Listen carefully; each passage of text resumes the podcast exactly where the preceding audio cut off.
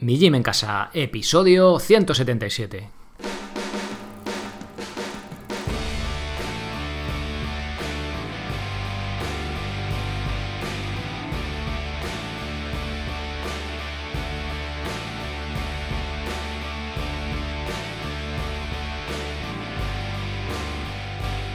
Muy buenas, bienvenidos a un nuevo episodio del podcast de Mi Gym en Casa, la radio donde hablamos de entrenamiento y de alimentación desde un punto de vista diferente e independiente.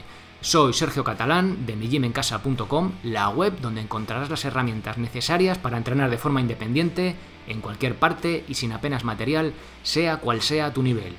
Estas herramientas son los programas de cardio y de fuerza, estos últimos basados en calistenia, es decir, en los que trabajaremos con nuestro propio peso corporal. Como complemento tienes diferentes cursos, pino, comba, liberación miofascial, subir la cuerda y hasta un programa sobre minimalismo en el calzado. Por ser oyente del podcast recibirás un descuento de 5 euros si introduces el código podcast en mayúsculas al hacer tu compra. ¡Comenzamos!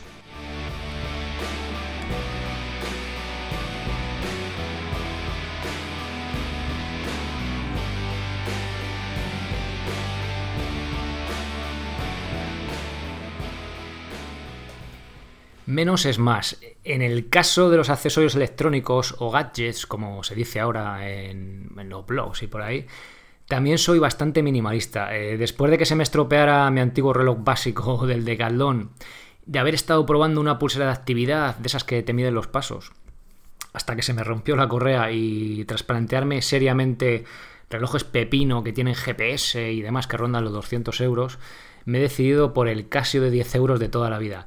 Hoy es un episodio sencillo, práctico, que al final es de lo que se trata, ¿no? Que podéis aplicar eh, ciertas cosas, puntos de vista eh, que, aprendéis, que aprendéis por aquí. Y bueno, hoy la cosa no va de estudios, hoy la cosa va de probar material y daos mi punto de vista, eh, sobre todo esto sí que es personal, ¿vale? Para alguien que haga carreras de montaña, pues igual el, el GPS sí tiene más sentido en un reloj con GPS. Pero si entrenas de la manera que propongo desde esta web, con entrenamientos HIT o cardio tradicional, el plan de cardio incluido, ¿vale? Que mezclo un poco las dos cosas, no vas a necesitar, y hago hincapié en la palabra necesitar, nada más profesional ni nada más caro. Otra cosa es que nos queramos dar un capricho, ¿vale? Pero ya os digo, para mí no solo soy minimalista en el calzado, sino que también me gusta serlo y tender a ello en, otros aspectos de mi vida, ¿no? Y este es uno de ellos en el tema del, material electrónico para medirte, por eso, los ritmos y todos esos rollos, ¿no? Y el tiempo. Y bueno, ritmos no, porque esto no mide ritmos, pero sí te mide el tiempo. Bueno, voy a, os voy a exponer las tres opciones que he estado barajando, analizando los pros y contras de cada uno. Opción número uno, pulsera de actividad. Me compré una pulsera de 20 euros, ese es el modelo, ya no está disponible, con el objetivo principal de medir los pasos.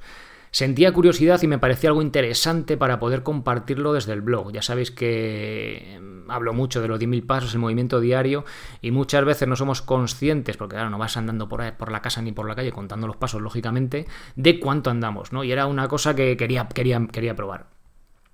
Eh, ya que la llevaba puesta, también la usaba para medir el tiempo que iba corriendo. Coño, tenía una pulsera que tiene un cronómetro, que fue unas cosas de las que miré eh, pues oye, ya que salgo a correr, pues mira a ver cuánto tiempo llevo, ¿no? Voy a hacer media horita, 40 minutos, lo que vaya a hacer, algún cambio, pues la utilizaba para eso.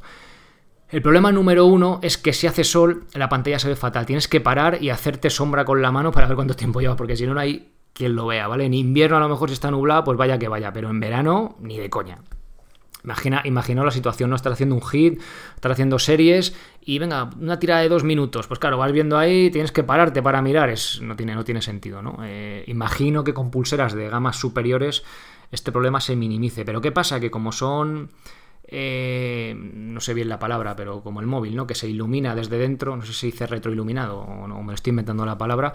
Eh, no es como el típico reloj de pulsera, ¿no? Antiguo, que está como el fondo en amarillento o claro y los números son en negro y no hay problema de. apenas hay problemas de, ver esas, esos dígitos, ¿no?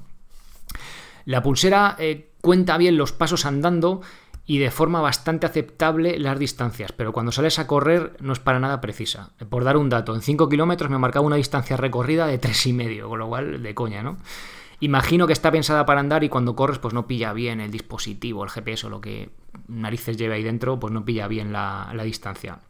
En cuanto a la carga está bien, duraba varios días sin problema, casi una semana. Hubo alguna vez que se puso de cero de repente, pero al conectarlo por Bluetooth con la aplicación del teléfono móvil, que bueno, van conectadas ahí, eh, volvió a funcionar. Con esta aplicación puedes ver el histórico de pasos y algunas funcionalidades más que no usé porque no era mi objetivo.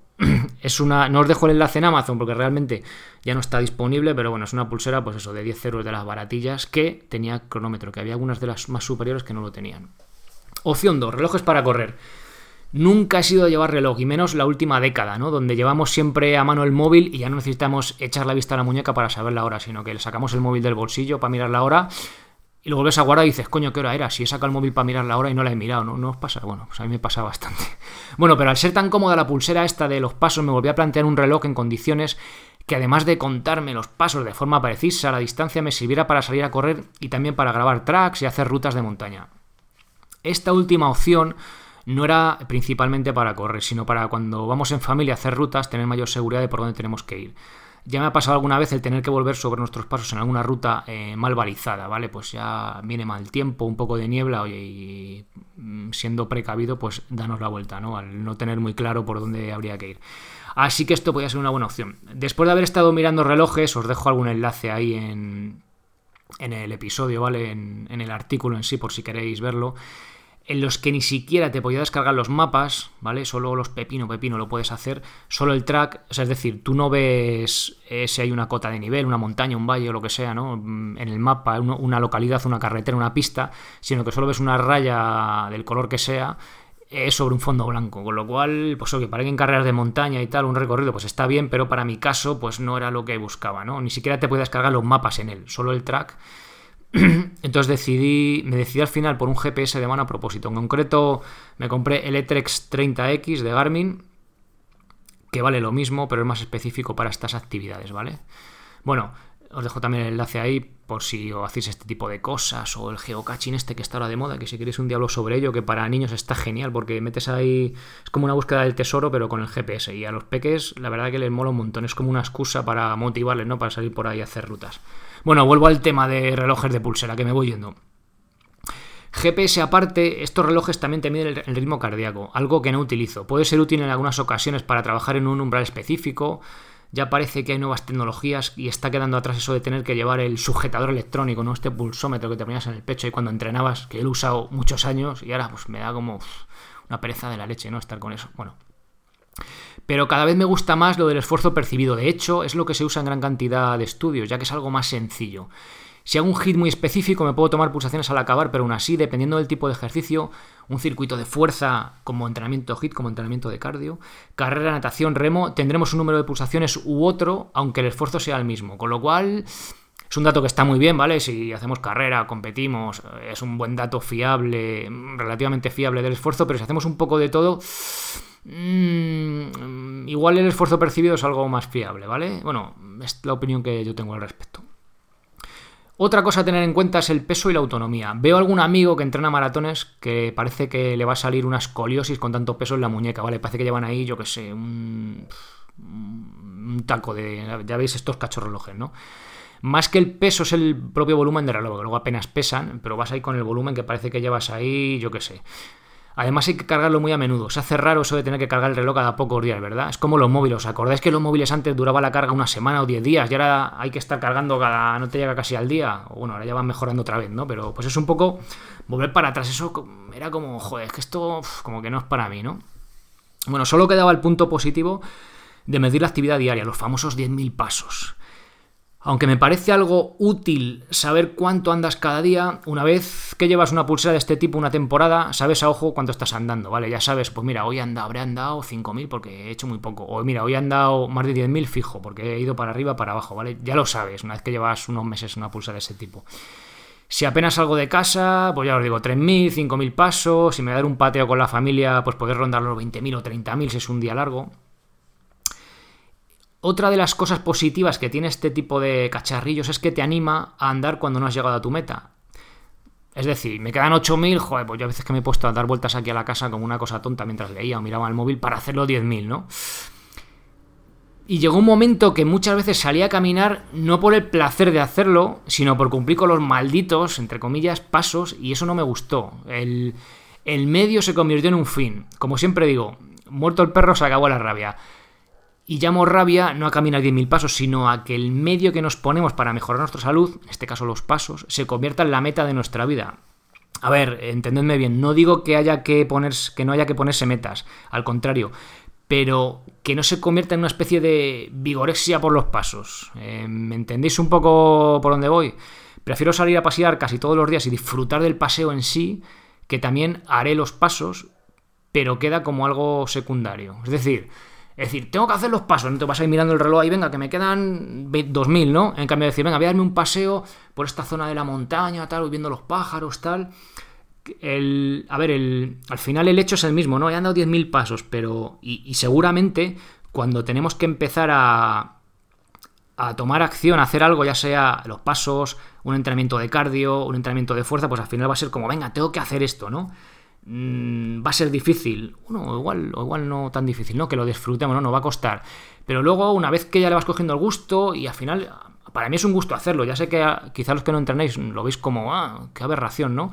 Pero tenemos que buscar un tipo de ejercicio que, nos guste. Si hay gente que odia correr con todas sus fuerzas, pues nada, anda en bici, eh, rema, ¿vale? Pero es muy, muy importante que lo que hagamos nos guste. Bueno, pues y al principio sí que tenemos que decir, venga, va, objetivo, pum, pum, el que sea.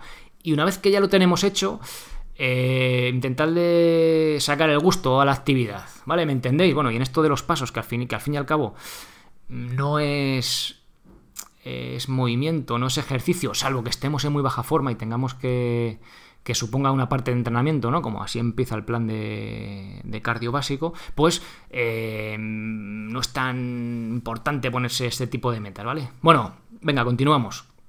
Bueno, así que después de que si la pulserita, que si el reloj con GPS, me volví a replantearme el de toda la vida, el Casio F91W. Bueno, creo que todos hemos tenido alguna vez este reloj. Qué maravilla poner algo, ponerte algo tan fino en la muñeca. ¿Qué decir de este clásico, no? Es básico, minimalista, pero tiene todo lo que necesito. Parece un anuncio de... no sé. Tiene hora, cronómetro, alarma y luz. Para salir a correr es una maravilla por la ligereza y se ve perfectamente haga solo o no, ¿vale? Incluso de noche pues tiene su lucecilla esa cutre, pero se ve la hora perfecto. Lo he usado para nadar y hacer surf y no he tenido ningún problema, ¿vale? Me ducho, me meto a la piscina con él, pero en principio este reloj, el F91W, es solo para contrasalpicaduras, es water resist de estos 30 metros. No es que puedas meterte 30 metros, es como la denominación. Si queréis algo específico para deportes de agua, os recomiendo el W59, que es lo mismo, pero es Water Resist 50 metros, ¿vale? Que aguanta un poco más. Entonces, pero vamos, tenéis ahí el básico de toda la vida. Bueno, ¿dónde nos compramos este reloj tan maravilloso? Bueno, el otro punto positivo es el precio, ¿no? En la relojería de tu barrio por unos 10 euros lo tendrás, unos costará 9, en otros 12, pero te vas al, de tu barrio, si ves una ciudad, y lo compras. Yo creo que igual lo tienen hasta los chinos, ¿no? En la tienda del chino. Si tu barrio no tiene relojería, puedes ir a Amazon y lo tienes por 9 euros. Yo me lo compré allí o algo menos. Ahí tenéis el enlace si queréis. Y el precio suele variar algo. A lo mejor lo miras de un día para otro mes y ha cambiado, pero bueno, menos de 10 euros, ¿vale? También me gusta ese toque retro que tiene, ese punto nostálgico, ¿no? Cuando ibas al cole ahí con tu reloj, este cutrecillo. Y personalmente, de haber probado cosas más modernas, me quedo con este. Bueno, creo que se nota ese punto subjetivo de que me encanta. Eh, quizá tu preferido sea otro, sobre todo si tus entrenamientos o actividades te requieren algo más específico, pero en mi caso, con un entrenamiento sencillo, eh, no necesito nada más. Con lo cual, lo que, lo que os comentaba al principio, para mí menos es más. Eh, después de haber probado varios relojes, llevar esa pulsera tan fina, sobre todo yo tengo también poca muñeca, es una maravilla, súper cómodo y al final pues eso, te vuelves loco que si pulseras de pasos, que si relojes con GPS y al final te das cuenta de que para salir a correr, hacer tus entrenamientos HIT y poco más, no te hace falta una cosa de la leche, ¿no? Muy complicada. Ya os digo, hago ese ese apunte, oye, si corres por montaña, hacéis un tipo de entrenamiento más específico con umbrales y demás, ese tipo de cosas, quizás sí que os venga mucho mejor un lo más complicado. Pero si hacéis lo pues es un poco el entrenamiento que tengo yo aquí desde la web, desde los programas, desde lo que os transmito por aquí, no vais a necesitar nada más complicado. Pues nada más, volvemos el jueves con un nuevo episodio. Ser responsable para ser feliz.